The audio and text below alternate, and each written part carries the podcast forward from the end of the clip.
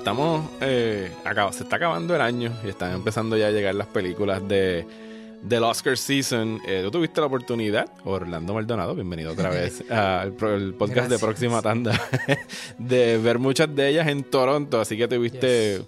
Una ventaja ahí en, en el disparo de salida de lo que es la contienda por el Oscar. Hoy Ajá. vinimos a hablar específicamente de Marriage Story. Ya saqué el, el, el podcast de Irishman, que es la otra película de Netflix que está en contienda.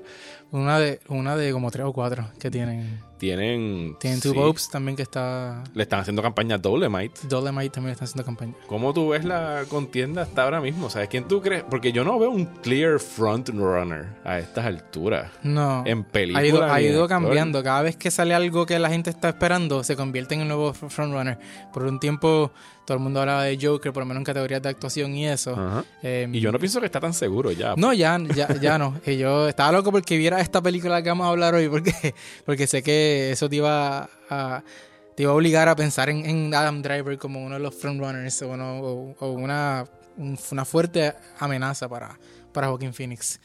Sí, Eh, porque yo veo que no solamente la atracción de alguien Ujú. como Adam Driver, que pues lle- lleva ya varios años siendo como que el indie darling sí. de la actuación, pero De hecho, estuvo nominado el año pasado. ajá, pero un Robert De Niro que de repente coge una nominación actor después de tantos Después de años. tanto tiempo. Es una tentación muy grande como que volver a honrar a. De Niro. Es una colaboración con Scorsese, eh, Ajá. otra tentación también.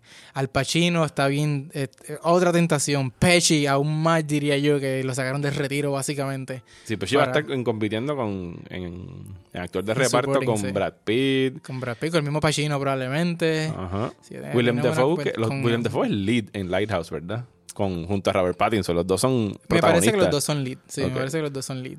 Eh, si se cuela alguien de Ford vs Ferrari, ahí Alan Alda de la película que vamos a hablar hoy, eh, debe, sí, sí, sí aparece, obviamente va a estar en esa categoría. So, sí, hay, hay, hay un montón. Hay, hay buena competencia en, en actuación este año. Y como tú dices, no hay un no hay alguien en la delantera. Sí, porque el año pasado ya para esta fecha todo el mundo está hablando Roma versus alguien. Era Green Book en su momento. Sí.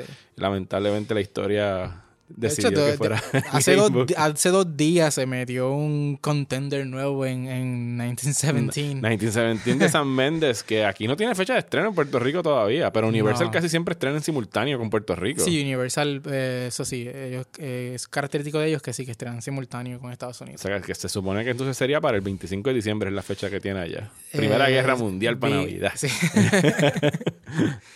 Pero está Roger Dickens, obviamente Sam Mendes, que hace 20 años se ganó el Oscar por, por American, Beauty. No, y que el, el corillo de- técnico que tiene ahí eh, parece que podría arrasar en las categorías de cinematografía, Sí. dirección y todo eso. Y, y es el tipo de película que le gusta mucho a la academia. Y Sí, se él- ve muy es bien. el darling técnico de este año que, El que ahora Dunkirk. pensándolo bien, no había, no lo había hasta ahora. Sí. Que, No. que esta mañana había alguien tuiteando, alguien que escribe para The Playlist, que dijo: Esto es prueba de que Christopher Nolan debió haber sacado Dunkirk en diciembre, noviembre y no en verano. Sí. Porque ahora mismo todo el mundo está hablando de 1917. Sí. Y maybe, digo, aunque esta película no tiene necesariamente actores muy reconocidos, ¿verdad? No, Por no, no, no en los leads y eso.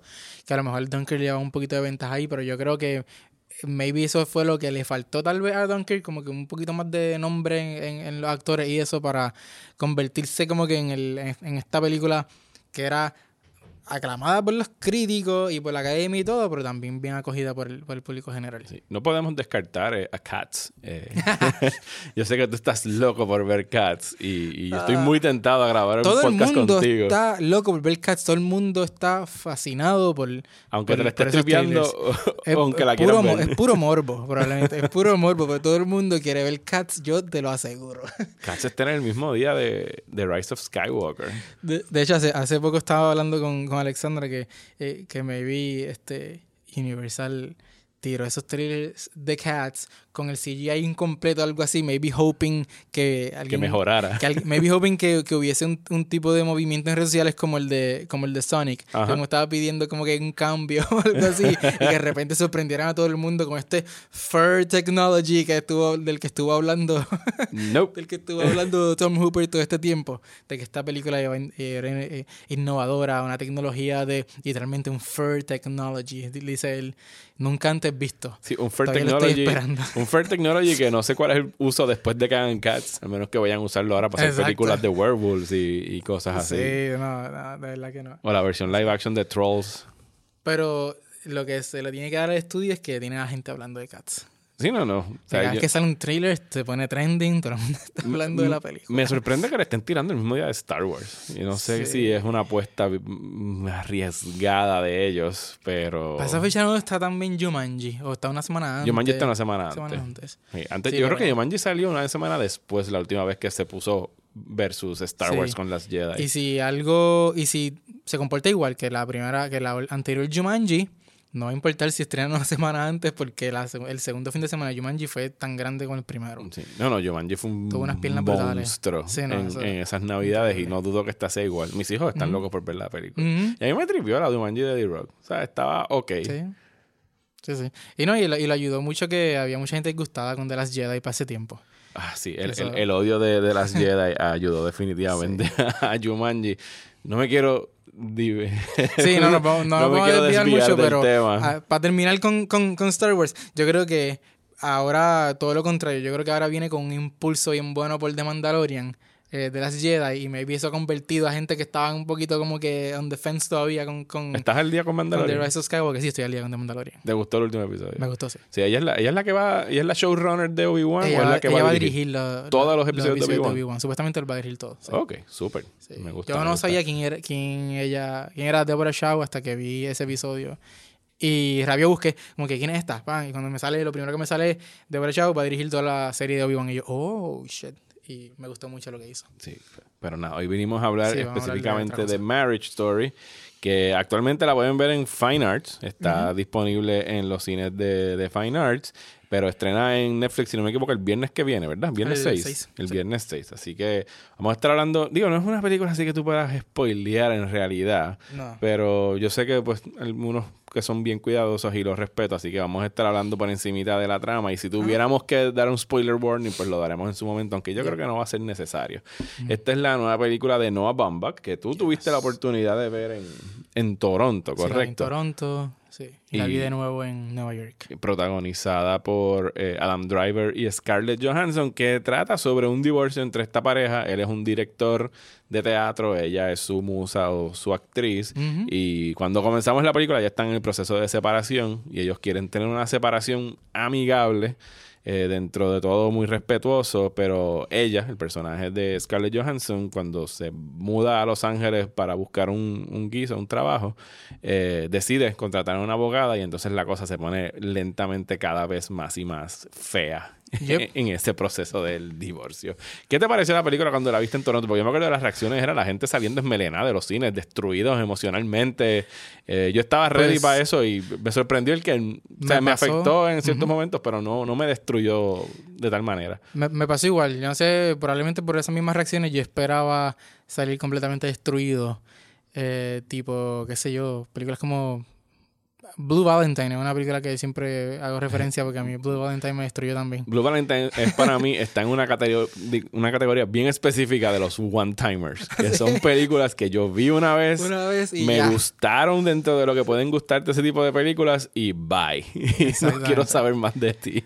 Sí, pues. A lo hubo- mejor hubo termina siendo como, perdón, a lo mejor termina siendo como Dancer in the Dark Ajá. para mí, que es una película que puedo ver cada 10 años. Y yo creo Sí. que Blue Valentine está cumpliendo el, el A, a mí aniversario. me pasó con, con otra. No sé si la viste, se llama Take This Waltz. Take This World, sí, es de Michelle Williams también. Con Michelle Williams Ajá, también, sí, sí, que también me hizo pedazos la película. La vi una vez y la vi en un momento bien peculiar en mi vida en que me dio más duro todavía.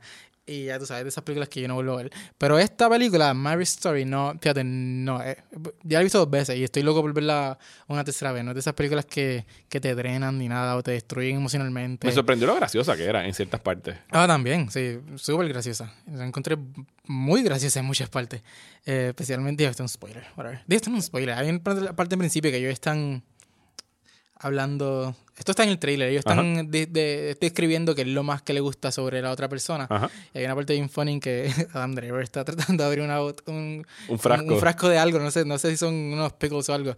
Y, y literalmente no puede, el Johansson lo abre. Esa, y esos detallitos así, como que bien medios tontos y qué sé yo, me, me gustaron mucho. Sí, yo me reí en la parte que él, dicen que él sobre reacciona a los juegos de mesa que se encabrona por estar perdiendo en Monopolio. Sí, eso, eso también. Sí. Este, pero sí, la película eh, muy graciosa que me, que me sorprendió también. Y, y como maneja, como maneja el, el divorcio también desde el, desde el punto de vista tal vez de lo de todo este negocio de los abogados y Sí, todo eso. sí. Todo eso fue lo que, le- lo que los refrescó un poco y, y me encantó. Sí, y cómo vienen los abogados y a descojonar esto que pudo Sí. haberse acabado Que pudo de una haber manera sido, amigable. exacto, haber sido un poco más amigable y no sé, bien. Esto, vienen estos abogados que obviamente no tienen nada en- nada Emocionalmente en- es decir, eh, emocionalmente envu- envuelto aquí y pues lo que ellos quieren es eh, ganar, ¿entiendes? Ellos quieren que, que su cliente gane y ellos pues Y beneficiarse de destruir eso. hasta cierto punto, porque lo que están buscando es que lleguen a, a donde acaban, que es Yeah, poner- exacto. ponerlos en contra. Especialmente eh, la manera que se comporta el personaje de Laura Dern, que, que está exquisito y a la misma vez La odias. odio. Ajá. Porque ella literalmente, eh, más adelante uno entiende bien cuáles son su- eh, sus intereses en esto, pero eh, ella tiene un, eh, tiene un, no quiero Un decir interés monólogo, económico. Un no interés decir- económico. Sí, pero no, que, que, eh, tiene un momento en la película, no quiero decir, no es como un monólogo, es como un, como un speech o algo que ya, ya para el final de la película, que para mí estuvo, me voló la cabeza. Y Ah, que le dice lo de los hombres, que los hombres son que tienen que ser Dios. que hace todas esas analogías con, con María y todo eso. Sí, eso- porque está, pre- está preparando a- al personaje de Scarlett Johansson para cuando tiene que someterse a, a que una trabajadora social venga a, a observarla a ella con su hijo. Entonces ella le dice, no puede ser honesta porque los hombres pueden ser Dios y las mujeres tenemos que ser virginales, María, ¿sabes? Perfectas y no puedes decir nin- nunca ninguna imperfección. Sí. Ella lo dice mil veces mejor. Y si Sí. tuviera el libreto aquí ahora mismo lo buscaría porque si ese speech está muy bueno. Sí, y creo que... eh, ¿Tú qué tú piensas de, de, de Laura Dern? Como- porque hablamos de, obviamente, los principales, como pa- en la, sus chances de Oscar y todo eso, pero... Yo pienso que Lara Dern y, y Alan Alda, los dos tienen que estar en consideración para los actores de, de reparto y, y que ella viene incluso... Alguien me dijo, yo no vi, ¿tuviste Big Little Lies? Ah, no. Alguien me dijo que este personaje parece como una extensión de lo que ella interpretó Yo, ahí. yo vi como unos primeros, como los primeros dos episodios de Big Little Lies y sí, lo, puedo- lo puedo ver. Lo puedo- que es para mí, Laura Dern siempre me ha parecido ese tipo de persona. Como que para mí ella siempre ha sido ese personaje. Como que yo la, me la imagino en la vida real y yo pienso que ella debe estar más o menos cerca Sí, porque de eso. ella es- usualmente es alguien que tú la ves y luce bien amigable, pero tiene el, el cuchillo en la parte de atrás El, escondido. el, el persona, el personaje de ella en Star Wars, es- ese era el feeling que me daba a mí todo el Ajá, tiempo. que ella sonreía y decía así como que sí, y si tuviera que sacar la puñalada te la va a Exacto, espetar. Exactamente. Eh, Holdo. Vol- Volvimos a Star Wars, no Sí, importa lo que a. Star- que de hecho están diciendo por ahí que regresa para Para Rise of Para Skywalker. Rise of Skywalker. No sabe cómo, porque ella murió en la, se sacrificó en la otra, pero algún tipo de flashback o algo así. Ah, No, no. No voy a desviarme a hablar de Rise of Skywalker. Mira, que ya queda menos de un mes. Es toda cuestión de Sí. comprar las taquillas, ir a verla y que sea lo que sea. Eh, pero este de Marriage Story, fíjate, el, me gustaron mucho las actuaciones. Pienso que el personaje de Driver acaba teniendo un mayor enfoque. Y posiblemente, sí, posiblemente, digo, este lo he visto ya dos veces. Esta es mi apreciación nada más de verla una vez. Pero el hecho de que lo escribe Bombach y que se está inspirando, o sea, Bombach mete mucho de su vida Sí. en, en sus películas. Eh, o sea, la- su primera película, no, su segunda película, The Squid and the Whale, tiene que ver mucho con su infancia y su adolescencia. Y esta, pues, nace a raíz de su divorcio de la actriz Sí. Jennifer Jason Lee, que, pues, no sé, o sea, no, m- me estaría interesante hacer un listado de películas en donde los directores o los, eh, los realizadores meten su vida en pantalla y examinar películas como Lost in, Trans- in Translation versus Her. Yo sé que a ti te encanta Her. que las dos son como una respuesta al divorcio de, de Sofía Coppola de, Yeah. de, Dios mío, de Spike Jones. Yep. Y en esta, eh, ha hablado y ha dicho que Jennifer Jason Lee vio la película y que le gustó mucho. Así que por lo visto tienen una... Él también ha mencionado que, que está un poco inspirada también en, en un, en un divorcio de, un- de unas personas cercanas a él. Ok. En que también fue bien messy, se involucró, se involucraron todos estos abogados y qué sé yo, había niños envueltos, todo eso. Sí, Yo creo que la película en realidad lo que está diciendo es que no hay semejante cosa como un buen divorcio. Sí, sí, exacto. Porque a- incluso, y esto a lo mejor ya es algo que no sé si caería dentro de spoilers, pero yo lo voy, voy a decir algo. Si quieren adelantarse un minuto, denle en skip dos veces a los 30 segundos en, en su aplicación de podcast. Pero para mí, cuando revelan que él tuvo una infidelidad en el matrimonio, Mm. que te lo confirman un poco después, yo pienso que esa a lo mejor fue la manera de él balancear, balancear la cosa de que, porque hasta ese momento estaban pintando mucho el personaje para mí de Scarlett Johansson como, pues, el bitch wife. Y estoy poniendo entre comillas Sí. bien grande. Y yo, creo, fíjate, eh, me parece interesante eh, que, que lo ves así y estoy, y estoy, y estoy de acuerdo pues, y veo por qué puedes tener esa, alguien puede tener esa interpretación. Y yo creo que con todo el propósito, él, eh, Noah Baumbach utiliza el personaje de Scarlett Johansson, una mujer obviamente, y sus, y sus razones para ella eh, irse de Nueva York, moverse a Los Ángeles, buscando, su, buscando eh, como que persiguiendo una carrera que, que, no, que no tuvo que, que había abandonado antes Para de mí ella estaba Nueva bien York. justificada en sus Entonces, razones. su- Súper justificada, pero, pero de nuevo, con nosotros, yo lo veo de esta manera, se nos hace tal vez un poco más difícil entenderla a ella que a él. Porque a él lo vemos como que, no, ya yo estaba settled in aquí en Nueva York, y estaba haciendo lo mío, tenía, tenía esta vida, bla, bla. Ella es la que está disrupting me, ella es la que está, Sí, sí. ella se está yendo, pero está com- totalmente justificada. está siendo pero- bien egoísta está bien cómodo donde está y no quiere que le Sí, jodan su, Está, súper cómodo. y de hecho, yo simpaticé mucho con, con, con ella por, por eso mismo, porque eh, a, a pesar de que en, en ocasiones sí el, el personaje de Adam Driver pudo justificar este Sus decisiones. las decisiones y, y como las decisiones de ella lo, afect- lo estaban afectando a él, eh, yo, yo me pareció que quedó bastante claro que ella llegó un momento en que no, que no estaba feliz, en que ella tomó una decisión en un momento, pero como muchas decisiones, eventualmente pues pasa, pasa lo que pasa, ¿entiendes? En este caso pues eh, se arrepintió, vio que no era lo que necesariamente ella estaba buscando, sus intereses cambiaron o lo que sea, y, y todos tenemos, todos tenemos el derecho de, de- de tomar esa decisión en un, en un momento y decir, ya basta, hasta aquí llegó esto, yo tengo nuevos Ujú. intereses, esto es lo que yo quiero hacer ahora. Pero se nos hace bien, bien difícil aceptarlo. ¿sí? Sí. A mí me gustó una línea que dice el personaje de Laura Dern en un momento, que están, discu- están discutiendo todos los abogados y, y- y la pareja en, en una mesa de, de un salón de reuniones y le dice, o sea, que cuando es algo que es a favor tuyo es un compromiso y cuando, es, Yeah. y cuando es en contra tuyo es una discusión, sea, Sí. porque era un acuerdo, una, una diferencia Y tan va y, y, y tiene toda la razón del mundo. Pero lo dice con un tono. Ajá, bien amigable. bitch, bien- no, pero bien, tú lo notas como que bien bitchy también. Lo dice con un, con un tono como que bien sarcástico. Y yo creo que con todo el propósito, él está tratando de que, de que uno piense que estas personas son en eso mismo, que son bitchy, que la, mira que sarcástica, mira cómo lo dice, qué sé yo. Pero en realidad lo que está diciendo es, es real.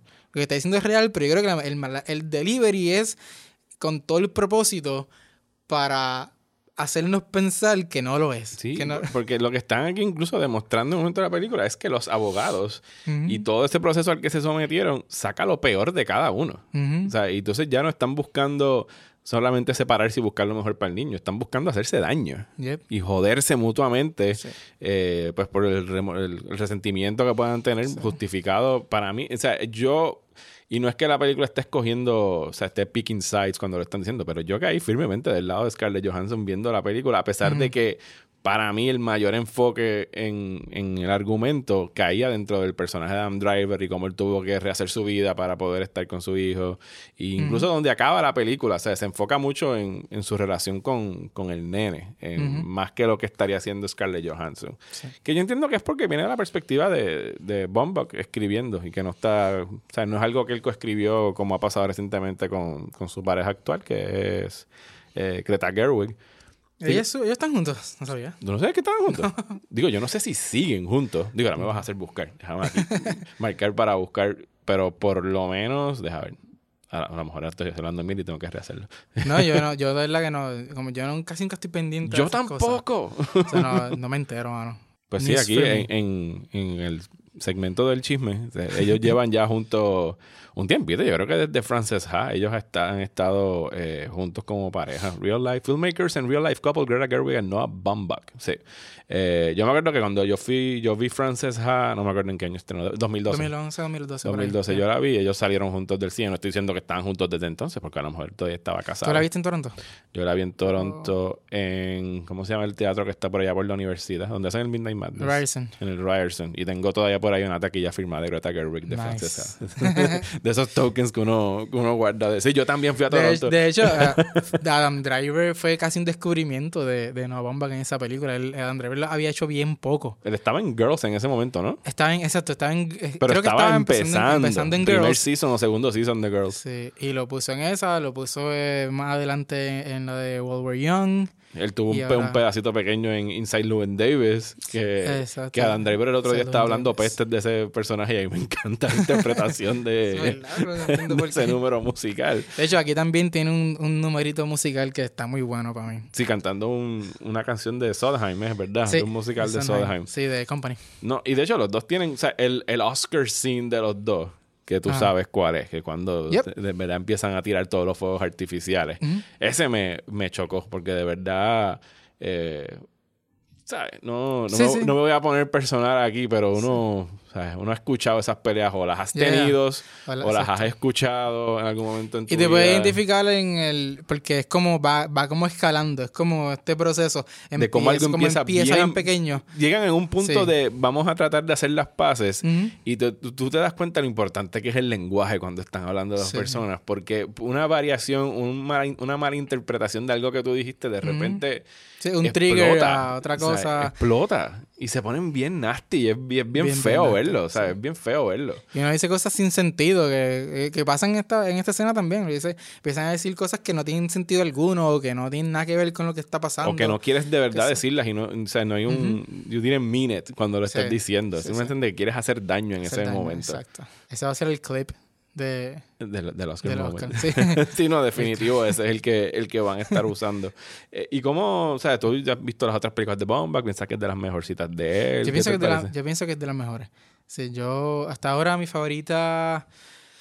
ah, bueno, and the Whale, Frances Ha, entre esas dos. A mí me gustó mucho Mrs. America también. Sí, Mistress America está chévere. Ese es el screwball comedy de él que está. Sí, Que también y ese, ese es lo esta- que escribió con, con Greta Gerwig. ¿Y O sabes lo por qué me escribió ella. gustó? Me- ¿Por qué me encanta esta? Porque parece como una...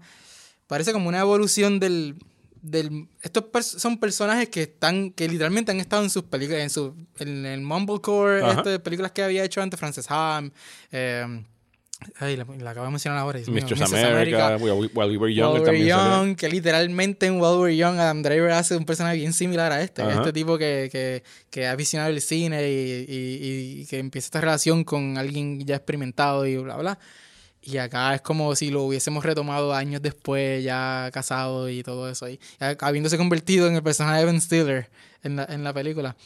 Y, y me parece como una, como una buena como, un- como una adición, vamos a decirle, a, a esas películas que él, que él ha hecho y, y obviamente muestran también como que, no quiero decir que madurez, porque no es como que las otras películas no hayan, tenido, eh, no hayan sido maduras o algo, pero como una evolución, maybe. Sí, claro. No, no, él definitivamente. Y de lo que va informando su vida, va informando su, su filmografía. A mí me, las películas de él me acuerdan mucho a las de a las de Woody Allen. No en tono ni en estilo, pero sino que es un cineasta que de verdad está poniendo en pantalla pues cosas bien personales Yeah, de, de su sí, vida. y Temáticamente, sí, estoy a veces son, ¿sabes?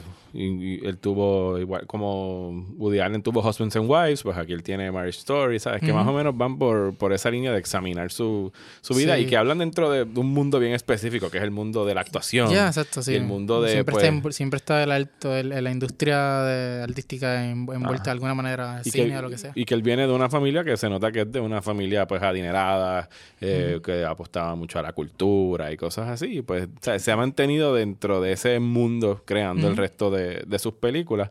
Que no, o sea, no siempre son como que algo con el que yo me puedo identificar, pero que puedo apreciar eh, como cineasta. A mí, de verdad, Francesa la tengo bien arriba y es específicamente por, por el libreto de, de Greta Gerwig, que se Ujú. siente bien, bien personal Sí. para ella. Y me Eh, parece bien curioso que Greta Gerwig está, básicamente le está pasando por el lado a, a su pareja actual, supongo Ajá. que ellos están juntos ahora, porque ella con Lady Bird hizo mucho ruido, ahora tiene Little Women que está haciendo más ruido Esa es todavía. la otra que he dicho, ahorita estábamos hablando antes de empezar a grabar de que es De lo que que nos queda visto, por ver. sí. Y Little Women estrena aquí fin de año. Yo estoy esperando que, que nos las envíen antes para verla. Ese es porque si no- Searchlight, Sony.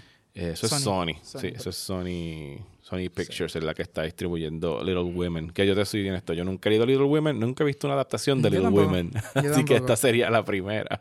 Pero que también no. O sea, estamos hablando ya, empezamos hablando de las categorías del Oscar y, y no podemos de olvidarnos de que esa película falta por estrenar y que podría colmar muchas de las categorías de, de Muchas actuaciones femeninas. Porque hay un mon- tiene un elenco bastante bueno O allí. sea, Saoirse y- Ronan de seguro posiblemente la vuelvan a nominar. Igual Ajá. puede suceder con Greta Gerwig como directora. Incluso hasta, hasta meterse en mejor película. Depende de qué tan buena esté. Sí, y están hablando de Florence Pugh también. Ujú. Tiene un personaje secundario allí. Que Florence Pugh de verdad que desde, desde lo que ha sido Lady Macbeth y Midsommar, independientemente de que no me haya encantado Midsommar, ¿sabes? la actuación de ella está estupenda. Sí, ella también temprano en el año, ella hizo esta, la de la, la, de la luchadora, eh, Fighting with My Family. Yes, ¿verdad? Que, diablo, ¿verdad que esa es ella? Sí, que estuvo buenísima también, buenísima también ella en esa película.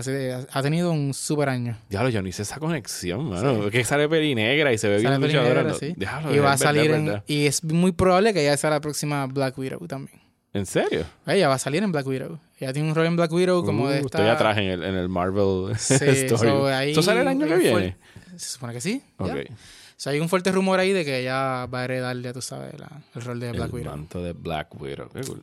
Hermano, vamos a dejar este episodio hasta aquí. Yo sé que es un poquito más corto de la cuenta, pero esto va a salir ahora para el fin de semana de Thanksgiving, así que no queremos...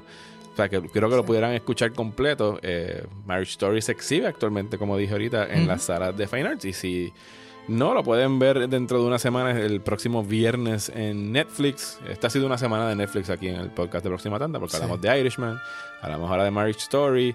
En diciembre todavía estoy decidiendo qué es lo que vamos a discutir en, en el podcast. Saben que está saliendo, viene un episodio del podcast que estoy haciendo con Juanma Fernández París del Top 50 de la década. Y quiero hablar de Knives Out, que estrenó esta semana y, y ya para cuando... eh, ¿sabes? Pero no la has visto, ¿verdad? Cuando sale este podcast ya la voy a haber visto, porque voy a ir a primera tanda del miércoles. Pero quiero hablar mucho, mucho de esa película. Y eso sí que me imagino que voy a tener que poner las alarmas de spoilers desde el principio. Tú la Sí, viste, a ti te gustó mucho, sí, ¿verdad? no, el problema de hablar de Knives Out es esa, que puedes hablar de los primeros 25 minutos. Y después tienes que callarte la sí, boca. después no puedes decir más nada porque vas a estar arruinando. Y, y igual con los trailers, mano. Yo te lo he dicho, no ves ni un trailer. No, no he visto ni un ninguno. Yo le hice trailer. caso al señor eh, Ryan Johnson cuando dijo, este es el trailer, yo ustedes no los vería, pero este es el trailer. Él cumple con, con- por compartirlo. bueno, gracias Orlando, eh, No, gracias, por tenerme aquí. Pueden leer todo lo que produce y escribe Orlando en Movie Network, pr.com, ¿verdad? Sí. Movie Network PR, ¿dónde te pueden seguir en las redes sociales? Eh, Instagram y Twitter como Orlando en el cine. Muchísimas gracias. A mí ustedes saben ya cómo conseguirme. Muchísimas gracias y hasta el próximo episodio del podcast de Próxima Tanda.